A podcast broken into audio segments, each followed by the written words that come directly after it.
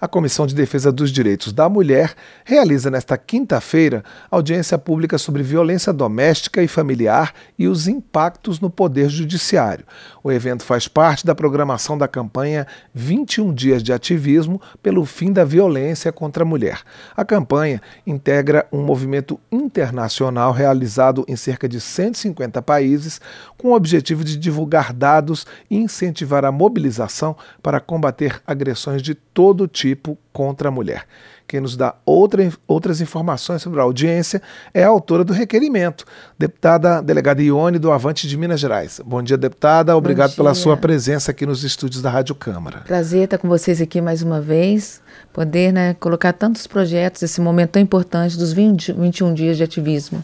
Deputada, como é que vai ser essa discussão de hoje? O que é que o judiciário é, pode fazer, qual é o papel do judiciário nesse combate à violência doméstica e familiar?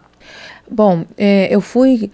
A, a, foram até meu gabinete várias desembargadoras, inclusive de vários estados, justamente para conversar sobre essa questão. Eu, como procuradora também da, da, é, da coordenadoria lá da mulher, fui procurada porque o as vítimas de violência doméstica que vão até a delegacia, que fazem boletim de ocorrência, enfim, isso impacta diretamente o Poder Judiciário.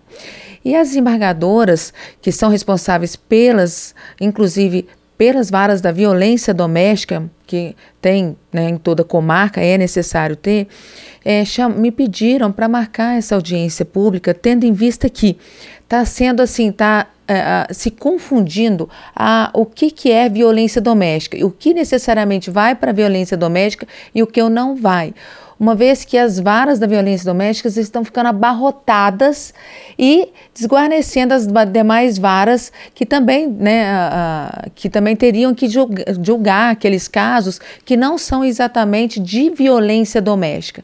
Então elas pediram essa audiência pública, motivo pelo qual nós marcamos né, o mais rápido possível e justamente dentro desses 21 dias de ativismo para que a gente possa debater esse tema junto ao judiciário, junto ao Ministério Público, para que, por exemplo, é, elas citaram situações em que ocorre de um homem com uma mulher na rua e que não é exatamente violência doméstica, não se encaixa ali nos requisitos de violência doméstica.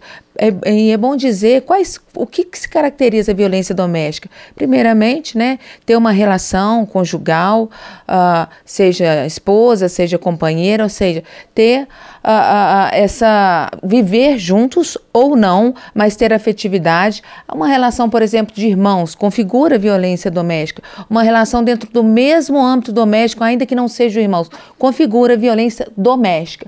Está se confundindo muito o conceito de violência doméstica e aí está barrotando as varas da violência doméstica, o que faz com que demore mais, seja mais lento a resposta. Então, na verdade, essa audiência pública de hoje é para debater, trazer o Ministério Público, trazer a Polícia Civil, trazer a Polícia Militar, todos os órgãos de segurança, juntamente com o Judiciário, para que atenda né, efetivamente aquela vítima de violência doméstica e não um crime comum diferente da violência doméstica. E aí esses outros crimes que tivessem como vítima mulheres iriam para outras varas? Exatamente. Certo. Perfeito, isso aí. E é, como é que a senhora vê, a senhora que é delegada, é, como é que a senhora vê a atuação da polícia e da justiça depois na questão da violência doméstica, da violência contra a mulher em geral, né, na questão de, do acolhimento nas delegacias, até da, no estabelecimento de medidas protetivas. É, a gente está funcionando bem nesse setor? A verdade é que falta ainda muito efetivo tanto na Polícia Civil, quanto na Polícia Militar, quanto também ah, pessoas suficientes, pessoas para atender suficientes na, no judiciário.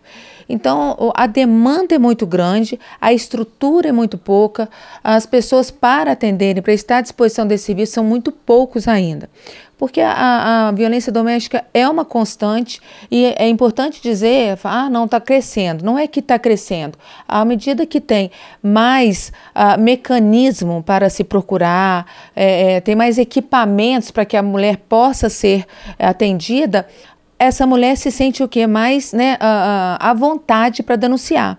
Então, existe uma situação, ah, não, está tendo cada vez mais. Não é isso. É porque os equipamentos são, estão vindo né, em mais quantidade e ela se sente mais à vontade para denunciar. Motivo pelo qual tem mais ocorrências. Mas é importante ter a, a integração de todos os equipamentos, tanto a Polícia Militar, fazer o seu papel lá no posto da polícia, fazer o boletim de ocorrência e não julgar essa mulher, ou seja, lá na ponta, ela ser bem atendida numa delegacia de mulheres. E é importante ressaltar que ainda temos muito poucas delegacias de mulheres. Ainda são as comarcas praticamente que têm as delegacias de mulheres e essas mulheres onde estão eh, nas cidades aonde não tem uma delegacia para ela ser atendida ela fica desguarnecida e muitas vezes ela não tem condição de ir à delegacia de mulheres. Foi aprovado né, um, um projeto muito importante que é o da delegacia 24 horas delegacia de mulheres 24 horas. Infelizmente até hoje podemos contar as delegacias de mulheres 24 horas. Então é muito importante ter essa integração entre as forças de segurança.